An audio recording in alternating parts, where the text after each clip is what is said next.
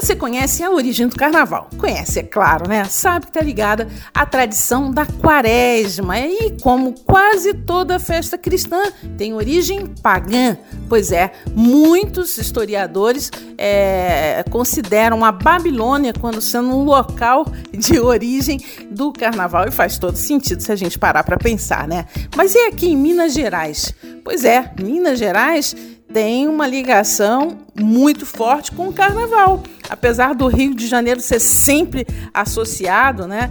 E, faz sentido ser associado com o carnaval. Mas isso porque é, por volta de 1600 já se brincava o intrudo o intrudo é, é, um boneco de madeira e o pessoal brincava pelas ruas com esses bonecos que a gente vê, por exemplo, em Ouro Preto e também até em Pernambuco, né? lá em Olinda. É uma tradição muito forte.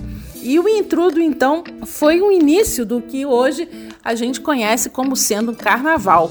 O intrudo virou essa brincadeira e foi ficando uma loucura lá no Rio de Janeiro, tanto que em 1854 Dom Pedro II resolveu proibir o intrudo. Mas teve jeito, o pessoal foi arrumando outras formas de fazer essa brincadeira aí antes do início da quaresma e hoje a gente tem um carnaval de rua, tem o, os desfiles e tem um carnaval como a gente começa, mas tudo começou com os portugueses trazendo o intrudo para o Brasil é, e isso em Minas Gerais foi realmente muito forte. Bom, aqui é Simone Crisóstomo e até a próxima.